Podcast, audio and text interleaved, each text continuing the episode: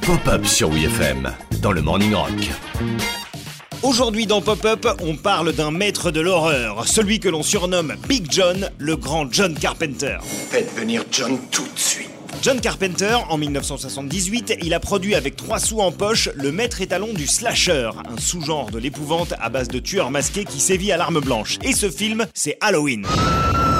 Halloween, le film culte de John Carpenter, avec Jamie Lee Curtis et Donald Pleasance. Halloween est un petit miracle de système D. Un film aussi fauché qu'un vendeur de pneus neige à Buenos Aires, tourné en Californie au printemps, alors que c'est censé se passer dans le nord des USA en plein automne. Un automne où il faisait beau.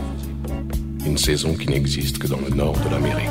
Pour faire croire qu'on est fin octobre, les mecs de la prod se baladent quand même avec des grands sacs poubelles remplis de feuilles mortes qu'ils doivent ramasser après chaque scène pour pouvoir les réutiliser. Les feuilles mortes se ramassent à la pelle, tu vois, je n'ai pas oublié. Bah heureusement Michel, parce qu'on en a besoin pour la scène 12, hein. Et jette pas ce carton, toi On va fabriquer une niche pour le chien. Comme il y a zéro thune, les costumes sont achetés dans des boutiques de fringues d'occasion et même le masque du tueur est fabriqué à partir d'un masque défectueux du Capitaine Kirk de Star Trek auquel on a coupé les yeux et viré les rouflaquettes. C'est les petits cheveux sur les côtés là. Sans vouloir être indiscrète, votre visage m'est familier. Comme dans la plupart de ses films, c'est John Carpenter qui fait tout, du scénario à la réalisation, en passant par la composition de la bande originale, devenue elle aussi culte.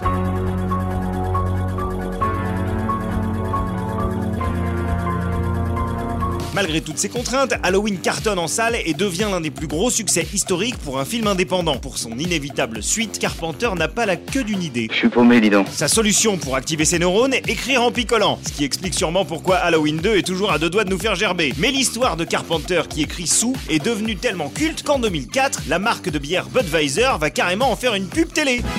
L'Amérique, l'Amérique, je veux y boire et je le fais. Boire ou écrire? Pourquoi choisir?